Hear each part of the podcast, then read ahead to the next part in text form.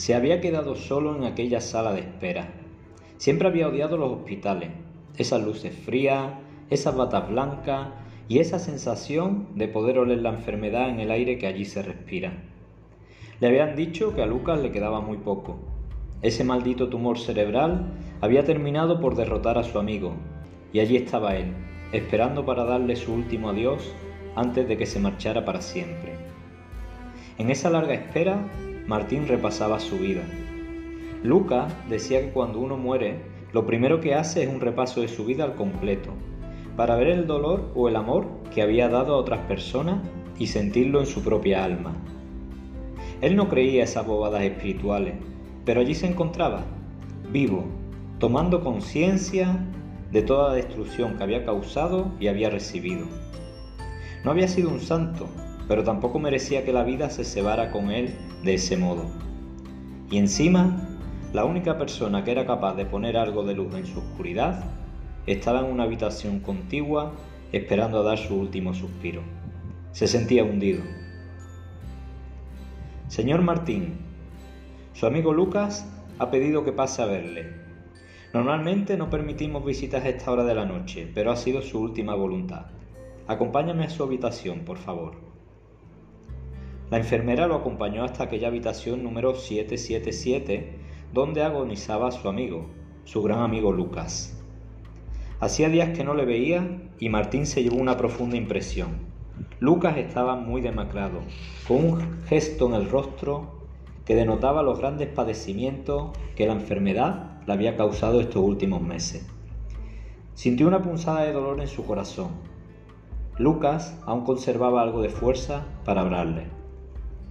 Martín, amigo mío, pasa por favor. La enfermera los dejó solo. Hola, Lucas.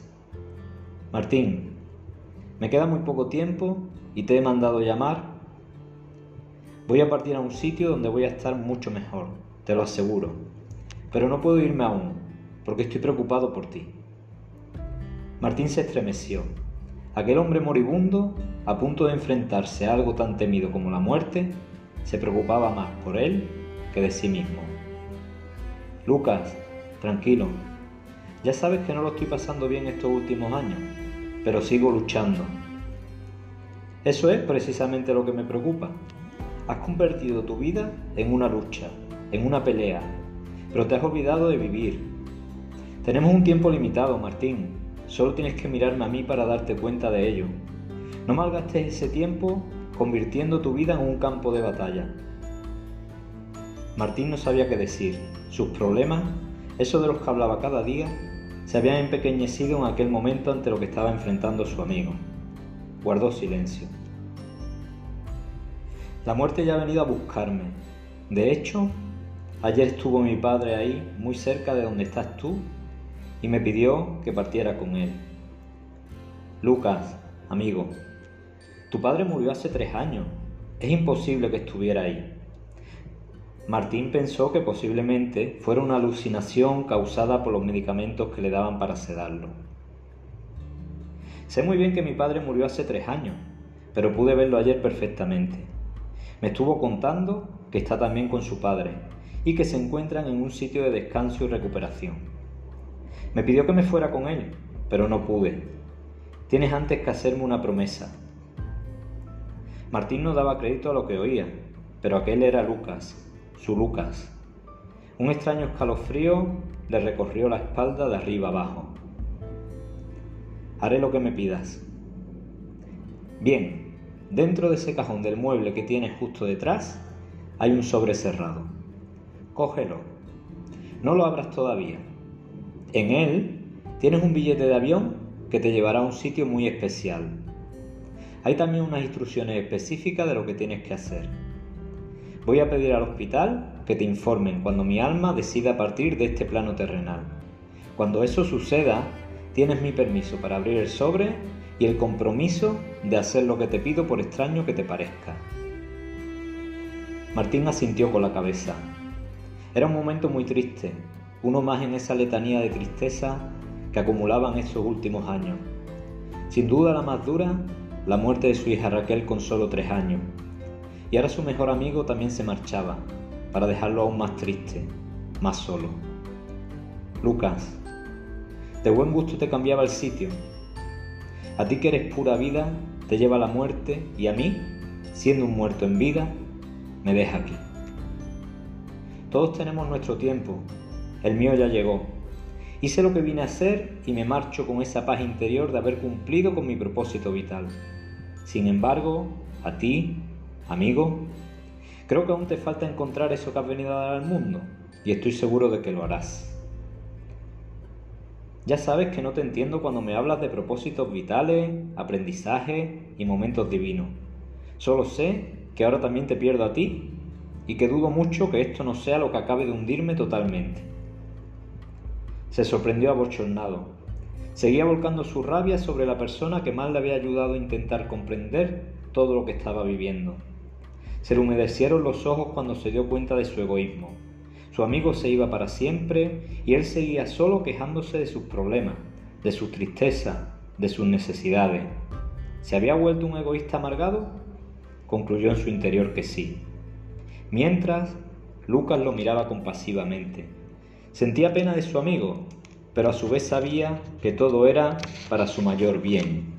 A veces, la vida te tiene que samarrear para que te des por aludido, para que comprendas que el tiempo se va y hay cosas que hemos venido a hacer. Martín, tengo que pedirte que te marches ya. Está llegando mi momento y no debes vivirlo aquí. Prométeme que cumplirás con las instrucciones que van en el sobre. Es mi última voluntad. Lo prometo. Un día nos volveremos a encontrar. Mientras, vendré a visitarte en sueño cuando estés listos para ello. Te quiero, Martín. Te quiero, Lucas. Se abrazaron. Martín pudo sentir el gran amor que desprendía el cuerpo enjuto y demacrado de su amigo. Pudo comprender lo que Lucas siempre le decía. Para abrazar, suave los brazos y fuerte el alma. Un timbre desagradable rompió el silencio de la noche. Era el teléfono. Le comunicaron lo que ya esperaba. Su amigo acababa de fallecer. Nervioso, abrió el cajón de la mesita de noche y sacó el sobre que le había entregado Lucas. Miró el reloj, las 3 y 33. Últimamente, el número 33 aparecía una y otra vez por todos lados. Casualmente descubrió que Lucas tenía en su número de teléfono el 33 y coincidía que en su número también aparecía el 33. A partir de ahí comenzó a verlos por todos lados, en matrículas, camisetas, anuncios. Allá donde él estuviera, acudía un número 33. Lucas siempre le decía que los números son uno de los lenguajes que utiliza el cielo para comunicarse con sus elegidos. Lucas y sus cosas. Su Lucas. Cuánto lo echaba ya de menos. Abrió el sobre. Querido Martín, sé que en este momento estarás muy apenado por mi partida. Podría escribirte mucho aquí sobre la muerte, contarte que, donde voy a estar ahora, estaré mejor. Pero sé que esas palabras ahora te sonarían vacías y con falta de sentido, como lo fueron cuando perdiste a Raquel. La persona con la que te vas a encontrar te, va a ayudar a entender la muerte, pero más importante aún, te va a ayudar a entender la vida. Sé que no comprende lo que has vivido, el sufrimiento padecido, esa sensación de que te ha tocado todo lo malo. Yo humildemente he querido sembrar semillas de conciencia en ti, aun sabiendo que en ese momento no iban a germinar. Lo harán pronto, pues todo tiene su momento divino, perfecto para ser. Cuando el alumno está preparado, aparece el maestro, en tu caso maestra. Se llama Marta. He incluido un billete de avión con destino a Andorra. Es allí donde te espera. Las instrucciones que te recuerdo prometiste cumplir son las siguientes. Toma el vuelo a Andorra el día y hora señalados en el billete. Antes de aterrizar recibirás un mensaje en tu móvil con la ubicación a la que debes dirigirte. Allí te esperará Marta. En, el momento que la encuentres, estarás a su disposición durante tres meses. Transcurridos los tres meses, eres libre de hacer lo que quieras. Todo esto te resultará extraño, pero responde a un plan perfecto. No creías en lo que decía, pero siempre me decías que creías en mí. Hazlo.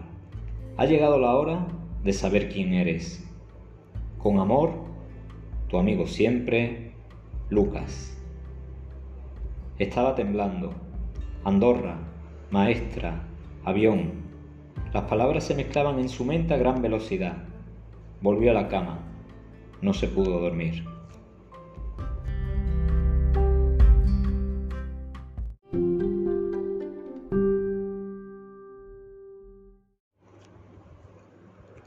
Bien amigos, pues aquí te he dejado el primer capítulo de mi novela espiritual Mirando al cielo.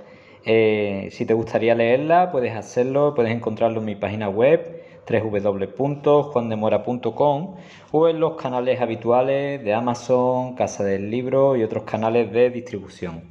Un abrazo.